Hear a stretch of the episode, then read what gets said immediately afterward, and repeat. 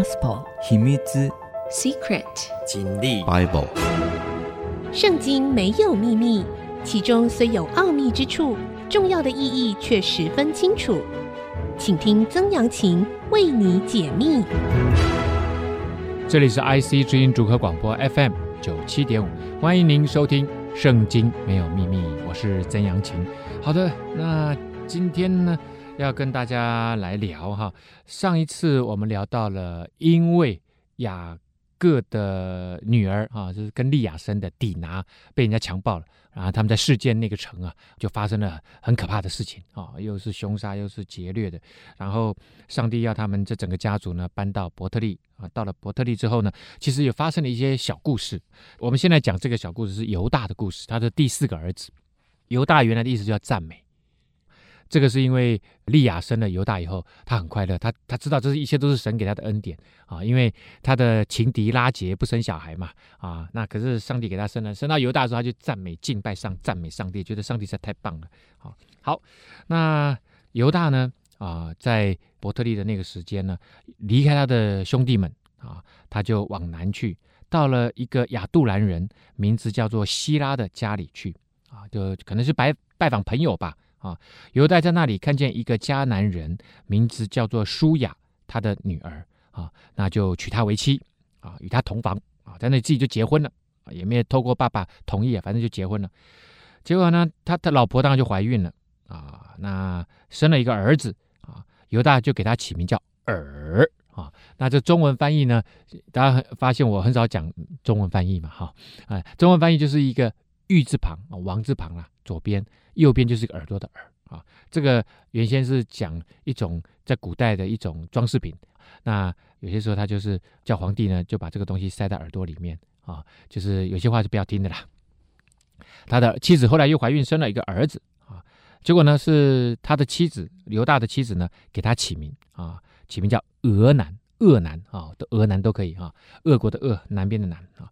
结果呢又生了一个儿子，第三个儿子就起名叫示拉。表示的是拉住的拉。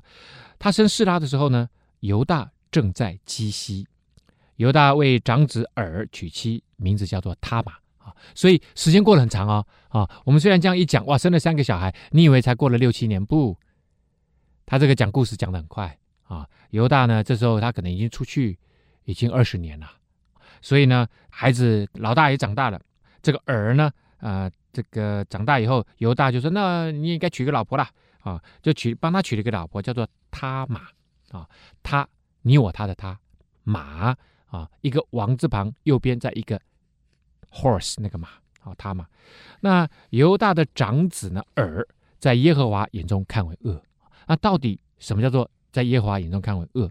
就是不行耶和华认为是对的事情啊，上帝。”会给人一些律法啊，会给人一些正道啊。你不走在上面啊，就很简单嘛。我们人不应该说谎话嘛啊啊！你说谎话啊，这个就是犯罪嘛啊！这上帝看为恶的事情啊。那你欺负别人啊，那你欺骗别人，这个都是上帝觉得就不对的事情。所以箴言里面就说，如果你做买卖，你有两两个砝码，两副砝码，那你就是就是你看起来卖东西对不对？可是呢，你有两。两盒砝码，这个有一副是公正的，有一副是骗人的，比较轻啊。那你卖东西呢？其实看起来好像哇，这是五公斤，其实只有呃四公斤啊。那你你你称给别人东西，其实只有四公斤。那这个都都是上帝认为不好的事情。耶和华呢，就叫他死了，珥就死了。犹大就对恶男说：“你当与你哥哥的妻子同房，向他尽你为弟的本分，为你哥哥生子立后。”为哥哥生子立后，就是哥哥这一脉要传下来。在中东地区，兄终弟及，就是哥哥死了。我们以前讲兄终弟及是以前封建时代嘛，可是，在犹太人中间也是这样。你要替你哥哥留后代啊，呃，所以哥哥过世了，弟弟呢就帮他尽这个义务啊，就跟这个大嫂同房啊。那恶男知道生儿子不归自己。啊所以呢，同房的时候便遗在地啊，就是跟这个大嫂行房的时候呢，他就不在体内射精，他就在体外射精啊，就为了就是不让哥哥留后。那这个人真的很诡诈，因为为什么他为什么不给哥哥？因为如果他生了一个小孩，这个要算哥哥那个支派的，那可是以后爸爸分财产就会分到哥哥那边去啊。那哥哥还有后代，那我们知道老大怎么样？老大要分双份，所以等于是我帮他生一个孩子，然后这个孩子未来这些产业都都算哥哥那边的，而且他要分走双份，所以这个恶男他就不爽啊，他就不帮哥哥生孩子。唉，所以呢，他也很诡诈。那这个呢，恶男所做的事，在耶和华眼中看为恶，所以耶和华也叫他死了啊。所以这个老二也死了。这犹大就心里说了，恐怕示拉也死了，像他两个哥哥一样，就是这个老幺啊，就对他儿父他玛说啊，就对他这个儿媳妇就说，哎，你去啊，在你父亲家里守寡，等我儿子示拉长大了啊，然后我再叫他去帮忙帮忙生小孩，帮忙生小孩，因为替老大留后嘛。就让他玛就回家去了，住在他爸爸的家里。过了很久呢，犹大的妻子啊，犹大的妻子就是舒雅的女儿了啊，所以他的老婆死了。所以他也很难过啊，那当然要要要守丧嘛。然后过了一阵子，慢慢慢慢，心里面的悲伤平复了啊。犹大呢，他就到他的朋友亚杜兰人希拉上亭拿去了啊，就离开和他的朋友两个人就到了亭拿这个地方去。然后呢，那个地方他们要去剪羊毛，可能他自己跟他的朋友有很多的羊，所以他们时间到了，他们要去亭拿那个地方去剪羊毛。那因为时间过了很久啊，他玛一直在等待啊。那他玛结婚的时候也许很年轻啊，十七八岁结婚了。可是这个时候已经过了可能五年、十年、十五年，可能这个他算那个小儿子也长大了，那他的这个青春已经慢慢不在了哦，所以他算了很久，就一直都没来。所以这这时候有人就跟这个他嘛，因为他嘛他住在亭拿，就跟他妈讲说：“哎，你的公公在亭拿剪羊毛呢。”大家就有人讲，因为他人家认识是他的公公犹大嘛。啊，结果他嘛就就在心里面就想了，就是想说，这个示拉已经长，小弟已经长大了，结果呢还没有来娶她为妻，就脱了她做寡妇的衣裳啊。这个寡妇要穿黑衣服了，就代表你在手上，不要穿漂亮的衣服了啊。然后用帕子蒙着脸，又遮住身体，坐在亭拿路上的伊拿印城门口啊，坐在那个一个城门口附近在等，因为他知道这个这些大人物啊。这些做商的啊，或者是犹大这些人物，他们都会从那个城门口进进出出嘛，所以他知道他一定会等到他。结果呢，果然就等到犹大了啊。那他看见犹大，显然呐、啊，他们两个中间可能有一些眼神的交汇。犹大看见他，以为是妓女，他那天可能穿的很漂亮啊，因为他脱了那个寡妇的衣服嘛，换上漂亮的衣服啊，因为他蒙着脸哦，显然在那个地方，妓女是蒙着脸的啊。犹大。就转到他那里，因为犹大的老婆死了嘛，所以他这一阵子可能都性生活比较少啊。就看到哎，路边有一个美女哦，那这个都是秋生 people，啊 这都是选民哦，那什么事情他都干着。哎，看到路边有个妓女，那就想说，哎，那买个春吧。就看到以后，本来是经过了，又转回来啊，就说来吧啊，呃，我看你应该是干那行的吧，这样子好了，我跟你睡觉，好了。究竟呢，这个女人会不会觉得他侮辱她，还是他们真正的会睡觉？不要忘了，那是他儿媳妇哦，是他老大的老婆，跟他的老大跟他的老二都睡过觉啊。我们休息一下，稍后回来。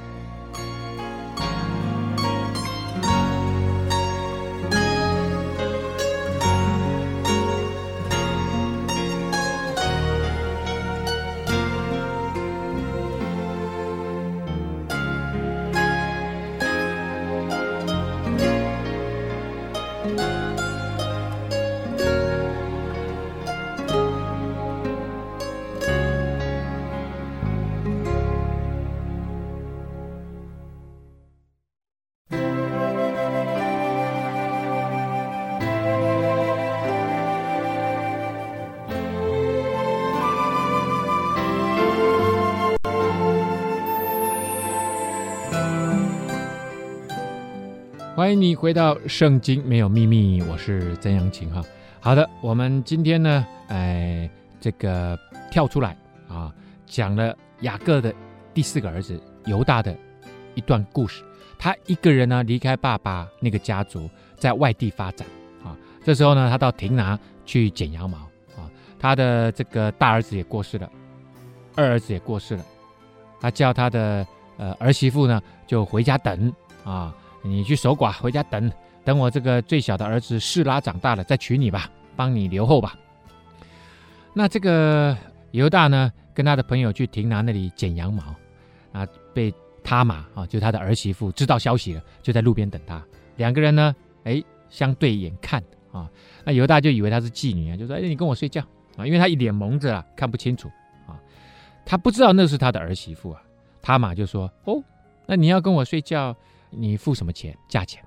就像一个妓女一样啊，就就就是要要要谈价钱了，这是。”这个性交易嘛，哈，犹大就说了，那嗯，我我我就从羊群里面呃取一只山羊羔啊，就当做是这个费用吧，我我会叫人送来给你啊。他嘛就说了，啊，那这样子可以啊，可是等一下我们做完交易以后，你还没有送来之前，那呃我怎么知道你一定会送来？要不要你先给我一些预付款？啊，这个不是预付款了，他叫做这个，等于算是给我一个证据啊。啊，那你你之后如果呃真的把羊送来以后，我就把东西还给你。啊，就是你身上可能有一些重要的东西啦，你先放在我这边当押金呐，就是这个意思。好了，那这个犹大就说，那你你要你要什么当押金呢？啊，他嘛就说，那这样子好了，你的印、你的袋子、你手里的账。啊，那他们做生意啊，啊，那个印章啊，其实都是戒指，啊，戒指是啪一下盖上去就好了嘛。所以呢，他就可能戴着戒指，还有你你的腰带，还有你的手杖。那那个手杖可能上面说不定还刻着犹大的啊，犹大的杖啊，可能就是他平常手上，因为他也是牧羊人家族嘛，所以他可能有一个他喜欢的那个手杖嘛。哦，那个犹大就说没问题啊，啊，我马上就就叫人把这个羊羔送来。那当然两个就睡觉了。所以犹大呢，跟他的儿媳妇上床了。你就说陈老师，怎么圣经里面都记载这些事情？圣经里面记载的就是真人真事啊，而人世间什么故事都有啊。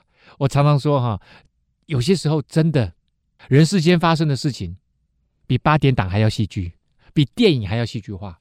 电影那个编出来的故事，很多都是以人生命当中的故事做底本呐、所以有些时候啊，真的你你没办法想象。犹大怎么会想到说他玛会知道他要来，而且他玛用了什么？用了最后一招。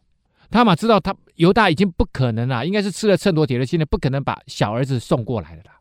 他很清楚，他已经老了，在那个时代的人觉得老了啦。可他现在才三十岁，可是示拉可能已经二十岁了，他有能力帮他留后，但是他知道说不会，他不会来。犹大已经不可能，所以他就在犹大身上下手。好，那两个人睡觉之后呢？哎，发生一件事情，怎么样呢？他玛怀孕了。他玛不是要怀孕吗？那本来应该是小叔帮忙怀孕的，在在那个地方的文化应该是这样，规定是这样。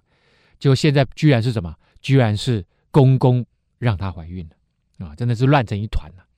他玛就起来走了，除去帕子，仍旧穿上什么寡妇的衣服。犹大呢，就托他朋友亚杜兰人呢，就就他的那个跟他一起出来那个朋友，就送了一只山羊羔去。然后呢，在什么地方哈，在路边哈，那有一个女女人在那个地方。那你你我我你帮我送一只山羊羔去，然后帮我把那个我放在他身上的那些押金拿回来。啊，当然也会讲啦，就是我的印啊，还有我的腰带啊，还有我的这个手杖。我在想他，他没有腰带，他他走的时候不知道拉着裤子吗？我相信这个袋子应该是他的腰带了哈，意思是你要记得啊、你刚刚脱了裤子做一些不好的事情了。OK，好，结果呢，他的朋友呢就去找找这个路边的女人，哎，找了半天找不到啊，就问那附近的人说，哎，这个伊拿印啊，那个城门口路边的那个妓女在哪里呀、结果呢，附近的人说，嗯，哪哪里有妓女？我们这边根本没有妓女，你们搞不清楚，乱讲话啊！结果呢，这个好朋友就回去就跟犹大讲说：“我没有找到她，哎，什么妓女啊？那那个地方的人说根本没妓女。”嗯，犹大一想说：“我把这个山羊羔送去，你竟然说找不到她？好吧，好吧，好吧，那就随他便，随他便了啊。那那这件事情就就算了，算了，算了，算了。犹大手上的印，那个上面刻他的名字，那个我说那个账说不定也刻他的名字啊，竟然他说算了。”这要是我们大家现在这个那个个资法，对不对？哦，就是那个可以证明是你嫖了妓，哎，他居然就说算了，因为他真的找不到人啊。好了，结果竟然过了三个月，有人跑去告诉犹大说：“嘿，你的儿媳妇啊，她嘛，她做了妓女啊，她跟别人啊发生关系，而且呢怀孕了。”犹大说：“真的吗？把她拉出来，把她给烧了。”有够狠啊！犹大 这个，我的雅各这个家族啊，这个下一代啊，真的都是心狠手辣之之之辈呀！哦，他说把他拉出来，把他烧了。二话不说啊，他玛呢被拉出来的时候呢，就打发人去见他的公，就就请人说：“哎，你你去请我公公来。”他说要把我烧了，是不是？请他来。然后呢，这个犹大就来了，就说：“你看你干了好事。”他嘛就对。犹大说：“我手上这些东西是谁的？我就是从谁那里怀的孕，请你认一认，这个印、这个袋子跟这个手杖都是谁的？就在众人面前呢，拿出来给犹大看。犹大一看，不敢讲话，就承认说：我的儿媳妇比我有义，这个公义呀，啊，道义呀，他他他做事情都比我有道理。”比我有道理，因为我没有将我的儿子示拉给他，我没有让我的儿子去娶她进来，帮他留后代，所以呢，从此犹大自己也知道错了，不敢再跟他睡觉了。那为什么？因为他他当时跟他睡觉是不知道他是他的儿媳妇啊，啊，这个都是乱伦呐，都是乱伦，所以他自己也知道不能再跟他睡觉了。但是呢，那个孩子。要生还是要生下来？因为那是生命，生命不是他给的，生命是从上帝那里来的。所以呢，后来他嘛就要生产，不料肚子里面是什么？是一对双胞胎。到生产的时候，一个孩子伸出一只手来，收生婆呢就拿了红线拴在他手上，说：“这个是老大啊，是头生的啊。”结果呢？随后就没想到那个孩子把手伸回去，他一定要伸回去，因为手如果要伸出来，这个孩子很难生产呐、就一定是什么难产嘛啊，所以就把手塞回去。他哥哥呢，就当然就生出来了啊。结果生出来的手上没有红线啊，那个原来本来是老大的，现在变成变老二了。这收生婆一看，呃，生出来这个这个小孩是老二啊，本来应该是小的，就变成大的，他就收生婆就问说：“你为什么抢着出来？”啊，因此呢，就给他取名叫做法勒斯啊，法勒斯应该就是抢抢的意思啊。啊，后来呢，他兄弟那个手上有红线的也生出来了，名字叫做谢拉。好，那这两段故事呢，啊，从这个犹大离开他的大家族出来，自己自立门户，然后发生了很多事情。这个事情呢，包括两个儿子死掉了，他的老婆也死了，然后他跟这个儿媳妇发生关系。也生了一对双胞胎。好，那这个是先拉出来一条线。其实我们真正要讲的雅各所有的儿子里面，有一位非常非常重要的啊，他的名字叫做约瑟，也就是原本他们离开巴旦亚兰，离开他舅舅那里，当时最小的孩子。我们知道后来啊、呃，就在过程当中又生了最小的一个儿子，叫做卞雅敏，就是第十二个孩子。我讲的这个孩子，其实他还有生一些女儿啦，但女儿他没有算在里面，他现在说算男孩。好，那这个也就是倒数第二个孩子约瑟的故事。我们休息一下，稍后回来。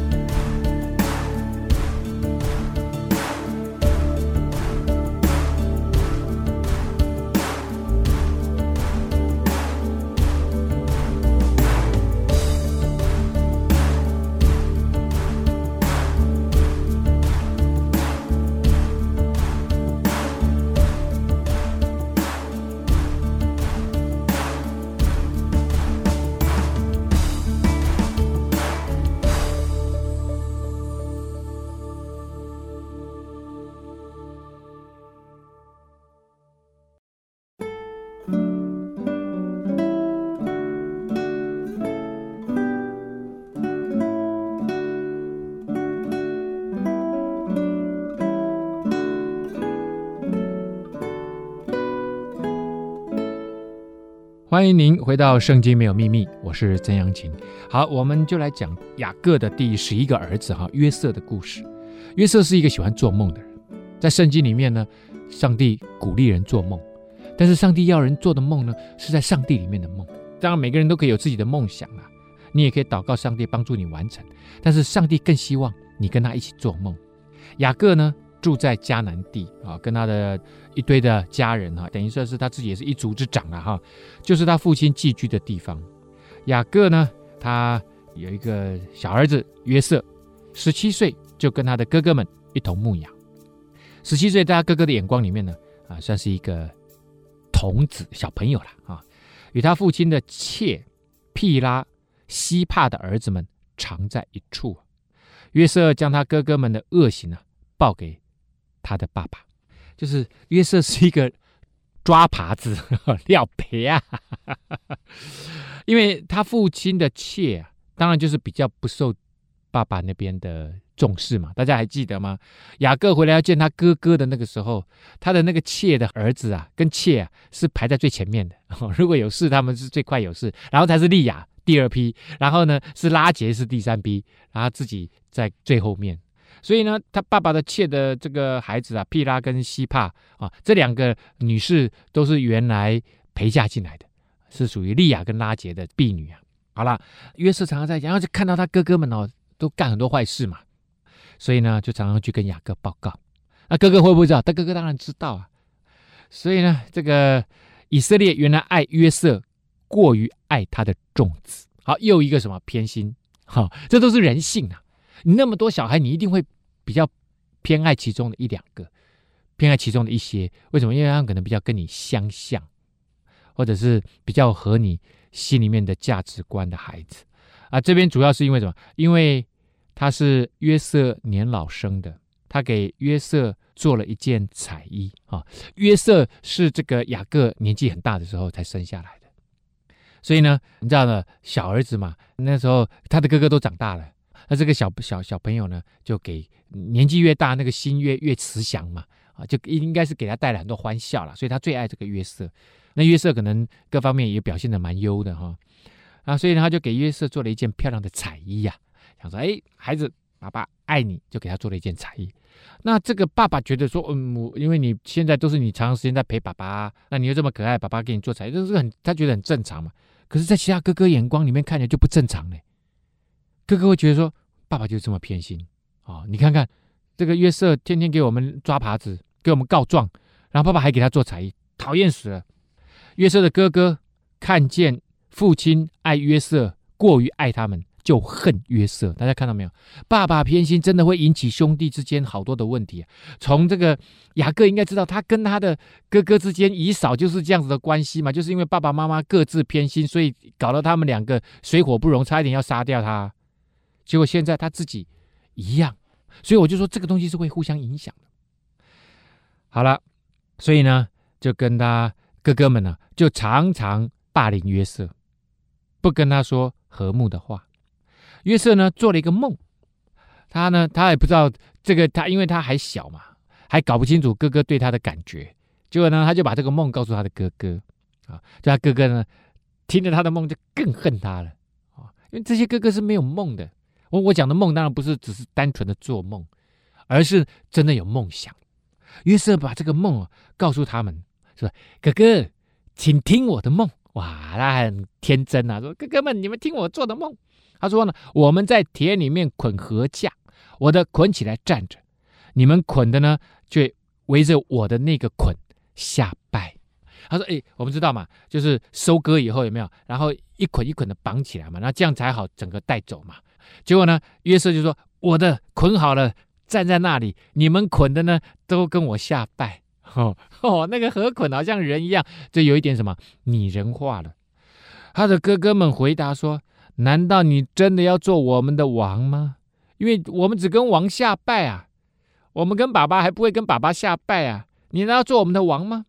难道你真的要管辖我们吗？”他们就因为他的梦和他的话。就越发的恨他。大家要知道呢，这些哥哥是杀人不眨眼的。这些哥哥把那个事件全城的男人都杀了呢。还抢了他们东西，烧杀掳掠，这些人什么事情都干得出来。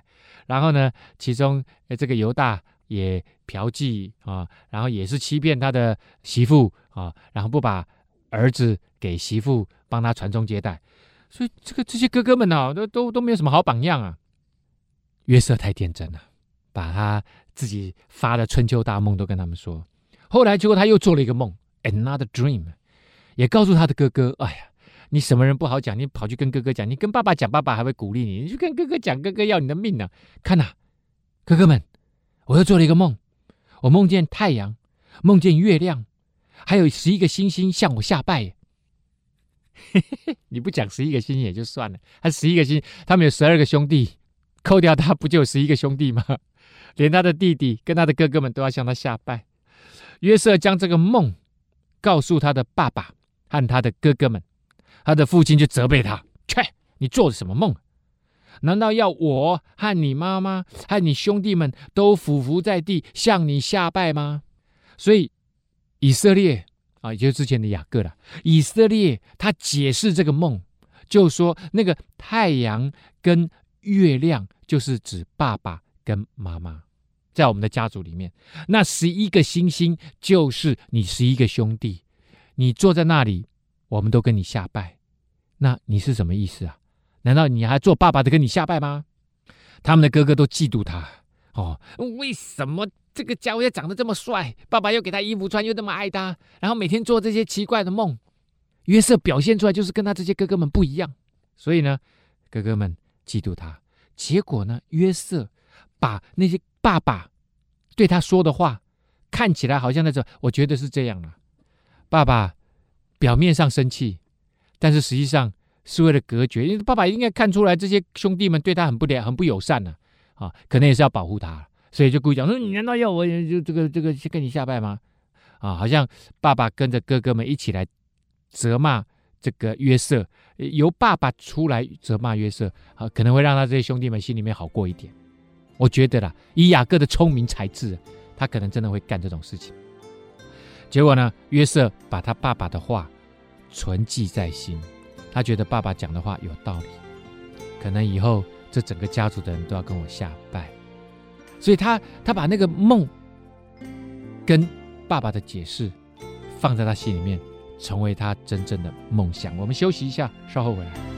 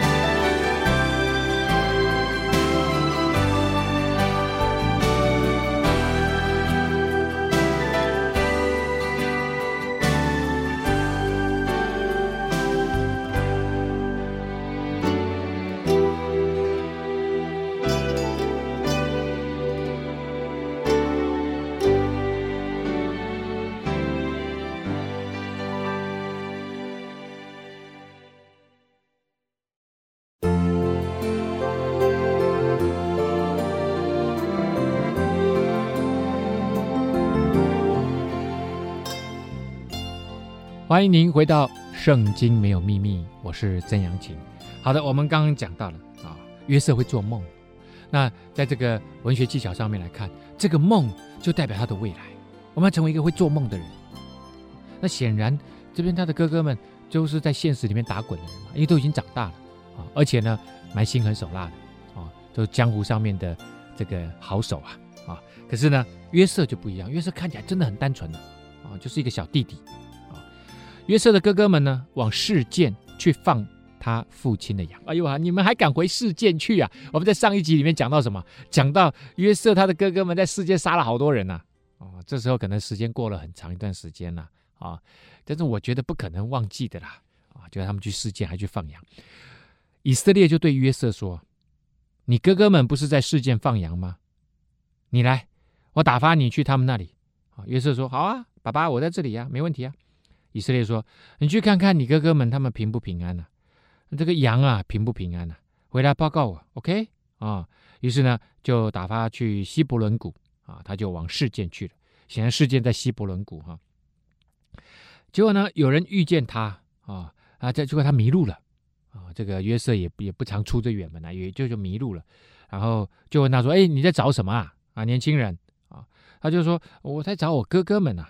啊，请你告诉我，我的那些哥哥啊，啊，这个当然他就会解释一下他的哥哥是谁的哈。啊，那个人就说：哦，他们离开了啦，他们现在没有没没没有在这里放羊了啦。啊，我有听说哦，他们要到多丹去啊，在另外一个地方去放羊。多丹，约瑟哦，就赶紧去追他的哥哥们哈，想说看一下。”啊，哥哥们平不平安？其实我要是我就问一下这个这个他路路上遇到的这个好心人士，就问他：哎，那你看到我哥哥他们的羊都很好吗？没问题啊，哦，好几千只羊啊啊！那我哥哥他们都很健康，没问题，很健康。那这样就回去报讯就好了嘛？哦，可是呢，他就很老实。约瑟从这点看就很老实，还赶紧去追他的哥哥啊啊！遇见他们在多丹啊，因为我我说我说为什么说他很老实又很单纯？他平常就应该知道哥哥对他的那个样子啊，就对他很很很不友善呐、啊，随时欺负他。他之所以还能够平平安安的，就是因为他爸爸在啊，哥哥不敢下毒手啊。结果现在爸爸送他出来，他应该要心里面有一些防备啊。这个真的是很单纯啊。哥哥们呢，远远就看见他，哎哎哎哎哎，那个那个是趁他还没有走到跟前，大家竟然就同谋要害死他。看到没有？这这一群哥哥，平常他们之前处理他的妹妹抵拿的事情，就把人家全部都杀了，强暴他妹妹的人，而且不仅杀那个那个呃呃罪魁祸首，把人家整个家族，把人家整个城市的男人都杀了，好可怕！所以这群人呢，想说：哈哈，你爸爸喜欢你是不是？我就把你给干掉。彼此就说：你们看呐，那个做梦的来了。啊，讲话就酸呐、酸民呐、这个就是真正的酸民呐、最脆弱的就是酸民了。来吧，我们将他杀了，丢在一个坑里，就说有恶兽把他吃了。我们且看他的梦将来怎么样。你不是会做梦吗？我们都要跟你下拜，还做不仅一次，还做两次。第二次还说妈，爸爸妈妈也要给你下拜。在文学故事里面，这里就要让他的梦开始有跌宕起伏啊。啊，然后呢，我看我们把他杀了，看他还能不能做梦。OK，刘辩啊，听见了要救这个小弟弟脱离这一群兄弟的手，就说我们不可害他的性命。刘辩是老大啊，利亚生的第一个小孩啊，他就想说，哎，不不行，这样这样这样搞好像不大对啊。然后就说不可流他的血，我们就把他丢在野地的坑里面，不可下手害他。刘辩的意思是要。救这个弟弟脱离这一群心狠手辣的哥哥的手啊，把他归还他的父亲啊，还想说还是有个机会。而弟弟既然能够找到这边来，那我们如果把他丢在坑里面，我们走了，他自己能够找路回去嘛？所以他这心里面这样想。约瑟呢，就走进他的哥哥那里，他还是笨笨的啊，呆呆的，搞不清楚状况。他们就剥了他的外衣，那件外衣啊。他每次都穿着那一件最漂亮的彩衣啊，他们就把他给扒了。为什么？那是他们眼中钉啊，肉中刺啊，那就代表爸爸爱他超过他们所有的人。这些哥哥的嫉妒，所以人的嫉妒很可怕。人的嫉妒是因为人比较而来啊，你有我没有，我就嫉妒你啊。那个嫉妒会引燃那个嫉妒的毒水，那个恨恨的火，甚至让人要把对方给毁灭掉。这就看到了，人人真的很可怕，把他丢在坑里。啊，他们就把他衣服给扒了，把他丢在坑里面。结果那个坑没有水啊，那可能那个反正丢进去，那那个约瑟又年轻啊，所以只是呃也没有什么受伤，就掉进去了。他们坐下来吃饭，举目观看，看见有一伙米甸的以实玛利人从基列来。以实玛利大家还记得吗？就是亚伯拉罕当时。他的老婆是莎拉嘛，不能生育嘛。然后上帝又说：“你的后裔要像天边的星星、海边的沙那么多嘛。”所以当时他跟莎拉就商量，那就莎拉就说：“那你跟我的婢女啊，这个夏甲啊，就就就生小孩吧。”啊，以前以前他们的规定是这样的，就是说如果老婆真的不生，那用婢女也可以帮忙啊。所以后来雅各跟拉杰当时就是这样，拉杰想要生小孩，就请他的婢女帮忙生嘛。所以那时候就生以实玛利，所以那个哎，没想到以实玛利人后来做他后代做这个贸易啊，所以他们要把东西怎么样，把这些香料带到南方的埃及去卖。结果呢，犹大就对他的兄弟们说：“哎，我们杀我们的兄弟，尝了他的血，跟我们有什么益处啊？啊，不如这样，我们呢，哎，把他卖给以实玛利人。啊，我们不要下手害他，因为呢，他是我们的兄弟嘛，我们的骨肉啊，所以呢，这些兄弟们说，嗯嗯，听一听也好了哈。虽然爸爸那么爱他，很偏心啊，我们嫉妒他，但是呢，啊，那还可以赚赚一笔钱啊，那算了，把它卖掉啊。所以有一些米甸的商人从那里经过。”哥哥们就把约瑟从坑里拉上来，讲定二十舍客勒银子啊，把 shekel 啊，这个是呃以色列他们算东西的这个，就像我们的斤两一样哈、把约瑟卖给以实玛利人，他们就把约瑟带到埃及去了。流便回到坑边，见约瑟不在坑里，就撕裂衣服，回到兄弟们那边说：“童子没有了，我往哪里去还好呢？”哦，所以流便当时跟他们讲说：“把孩子丢在这个坑里面嘛。”啊、然后我们就可以走了。就流便当时离开，不知道去哪里。结果呢，犹大就说：“哎，那个以斯玛利人来了，那些商人来了，我们把他卖给他，啊、我们还可以得一笔钱啊。”所以呢，等到流便回来一发，哎，发现弟弟不见了。然后呢，就是跟兄弟们说：“那那弟弟不见了，我我们怎么回去交代啊？啊啊！”他们就说：“那那那我们就骗爸爸吧。”啊，他们就宰了一只公山羊。把约，因为他们手上还有约瑟的衣服啊，他们把约瑟爸爸为约瑟做的那件漂亮的衣服啊，就拿在手上，没有把他衣服扒了嘛，然后就把那一件彩衣就染了血，就把那件衣服送给他爸爸啊，就说：“哎呀，爸爸，我们捡到这个，你认一下，是不是这个约瑟的外衣啊？”然后结果，哎，他爸爸说：“是啊，这是这是约瑟的外衣啊，是是野兽把它吃了，还还还是怎么样？约瑟被撕碎了吗？”啊、然后呢，雅各一看，他显然是死了嘛，才会流这么多血嘛，所以雅各就是撕裂衣服啊，哦，就披上麻衣啊，为他的儿子啊悲哀了好多天呐、啊，啊，他的儿女们就就假装啊，他这些儿子们就假装说，爸爸你不要不要这样嘛，人死不能复生呐，哈，啊，爸爸你不要你要节哀啊，哈，结果呢，雅各很很很爱这个孩子，其实还有一个很重要的原因，因为他是拉杰他最爱的老婆，老婆已经死了。生了老二便雅悯的时候死了，所以我相信约瑟一定跟他妈妈长得一样漂亮啊，就是约瑟一定反映出妈妈的那个形象，所以他很爱这个孩子是有道理的啊。所以呢，以色列就说了：“我必悲哀下到阴间呢，到我儿子那里去啊啊！”他一直为他的儿子哀哭啊。好，那当然这些米店商人呢，就把约瑟带到埃及，然后把约瑟卖给法老的内臣。护卫长波提法家里面，那究竟啊约瑟诶，大家不要忘了，这就是会说故事啊啊！一开始跟我们讲说约瑟做了一个春秋大梦啊，而这个春秋大梦呢，差一点因着哥哥要杀死他而就没有办法实现了啊。那我们知道梦想要实现，通常都会有很多的困难。现在约瑟要如何完成他的梦想？看起来现在真的很糟啊！以后是不是越来越糟，还是以后越来越好？我们不知道。但是呢，预知详情如何，请听下回分解。那这个圣经没有秘密，我们下次再见。